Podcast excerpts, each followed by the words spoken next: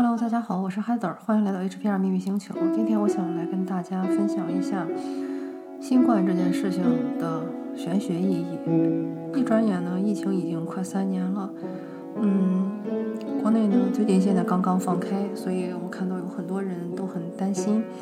嗯，就是国内的小伙伴很害怕，说一放开以后，说大家会感染啊，然后变成阳性啊之类之类的，又开始了一轮囤药的恐慌啊。二零零三年非典的时候呢，我在北京，当时也被封校了。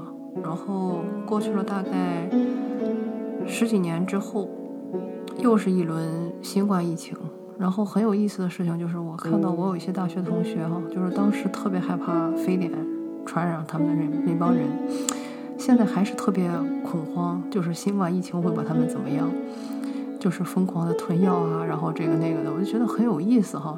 过去十几年了。这些人没有一点变化，所以这个其实跟人类历史上是一样的哈，就是说人类就是这么一种不长记性的生物，嗯，然后每次有这种大的疫情啊，或者说是碰到这种很大的、很大型的这种灾难呢，就是很容易陷入恐慌，然后就开始自导自演。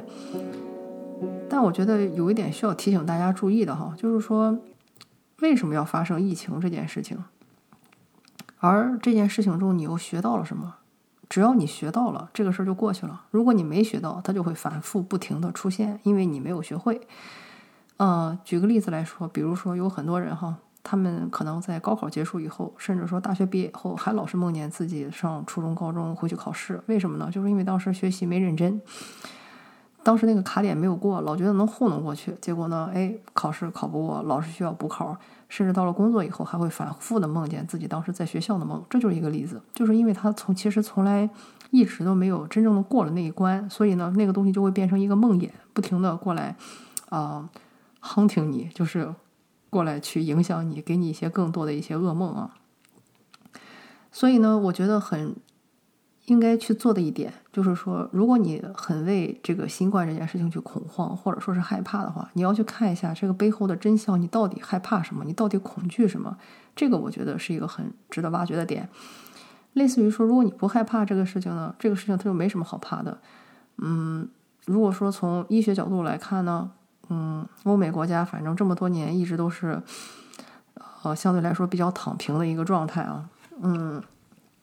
我周的我周围的人呢，也都已经基本上都已经中过招了，啊，有的人甚至还多次中招，因为啊，这个周围的学生家长有很多都是一线的工作人员，尤其有一些人他是这个急诊室的，所以很多人呢，就是他们得了以后，那他们晚上回家，因为美国这边也没有这个医生住院的这个，就是在医院住宿的这个制度哈，就是只有值夜班的医生会会会在那里，其他的医生全都是回家住的。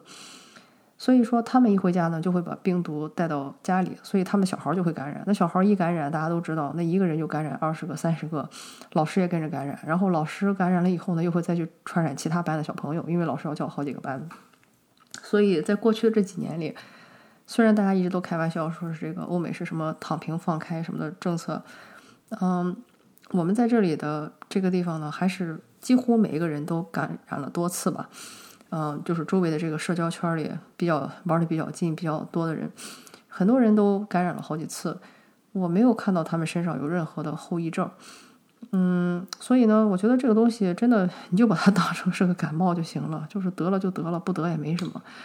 嗯，有抗体当然好，没抗体也没关系，就是得那么一场就行了。除非你真的很想体验一把，说如果在这种世纪大疫情中得了新冠，然后又染上病死去，我觉得这个。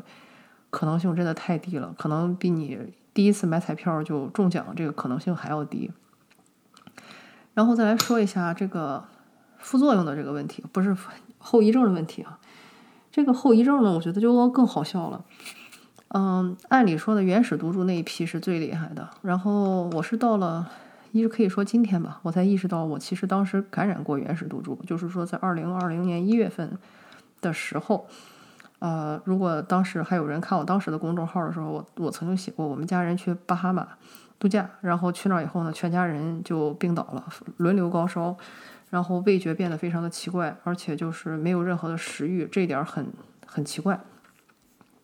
嗯，等我们回来，大概可能是一两个星期，武汉那边疫情爆发，然后大家开始研究这是什么东西，然后再过一个多月，对吧？发现这是新冠，然后就开始了这种全球的 pandemic。但是，一直到了很后来，对吧？才可以测出来疫苗，有这些疫苗，有这些检测，什么核酸，对吧？所以说，在一开始什么都没有的，当时我们也以为就是一个啊流感，或者说是一个感冒。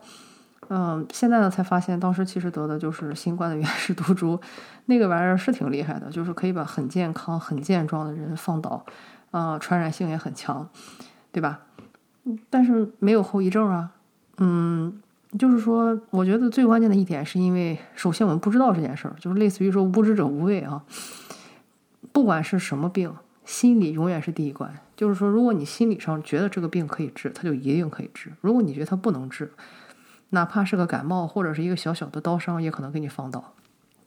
心理一直都是说它是高于身体的，所以呢，尽管当时我们在身体上遭受了这个重创啊，我到现在都记得当时的痛苦。但是因为我当时没有人知道那是新冠，没有人知道这个东西是致死的啊，再加上我这个人心比较大，所以我们都活蹦乱跳的啊，也没有任何人说会要再去想着去检查一下说。身体出现什么问题啊，或者有什么东西跟那事儿有关，它真的就没啥关系。即使有，我觉得也是正常的。就是所有的病，它不都会多少有点后遗症，但是时间长了也就过去了。所以这个就是我想跟大家分享的，就是说你其实得了也没什么，你只要觉得自己没事儿，就肯定没事儿。你要是非觉得自己有事儿，非想体验一把，那十有八九就真有事儿了。所以呢，不要恐慌，这点我觉得非常非常关键。然后也不要制造恐慌，或者说传播恐慌。中国有句老话叫“怕什么来什么”，就是就是说，老有人把自己的这些恐慌投射到一些他很害怕的事情上，一天到晚想，一天到晚惦记着。哎，得，老天一看，宇宙一看，你这么想要，那我给你吧，对吧？那你说你亏不亏呢？何必呢？是不是？嗯，所以我觉得这一点也是希望，就是大家，尤其是家里有一些老人啊，一定要跟他们讲，不要把这个注意力老投射在上面，老去研究这些得了新冠怎么办，这个那个那个这个。嗯，所以就是其实过去几年呢，就是我们经常出去玩，但是很多时候呢，我都选择说出去玩完了再告诉再告诉家里人，省得他们就是乱担心啊，乱操心啊。嗯，因为本来没什么的事儿，他们如果不停的想，不停的念。十有八九这事儿就真的发生了，所以还不如不跟他们说，玩完回来再说。然后这样的话呢，反而大家都轻松一点，开心一点。嗯，我觉得这个可能也是可以分享给大家的哈，就是说，你其实真的不用管。嗯，如果你觉得自己这一生应该被新到新冠病毒放倒，结束此生，那也可以选择这个体验。但我觉得绝大多数人应该不会这样的，只要你不想，这个事儿就不会发生。这个我觉得才是最好的防御，或者说最根本的防御吧。就是说，相信自己不会遇到这个事儿，即使遇到这个事儿，这个事儿也没什么，你就当它是一场感冒。人在人活一世，吃五谷杂粮，然后每天这么多糟心事儿，对吧？他怎么可能不生病呢？生病就生病呗，就是体验一把，知道怎么回事儿就行了。这个我觉得是病毒带给我们最大的一个提示、启提示，或者说是启示，就是。而不要说把过多的注意力或者说吸引力放在那些某些利益单位或者是某些利益集团，他们想让你去投射在的方面。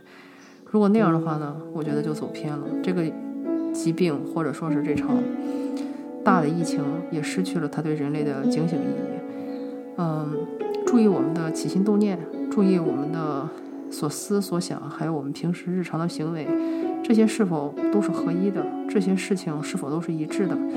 嗯，我觉得如果能做好这一点的话，不管外界是什么样子，我们都可以保持内心的稳定和内心的平静。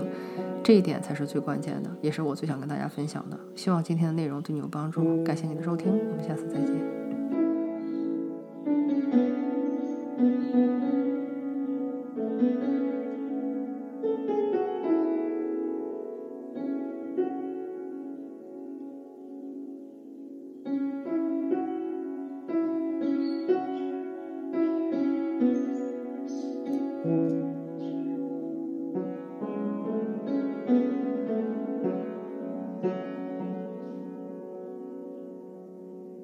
Mm-hmm.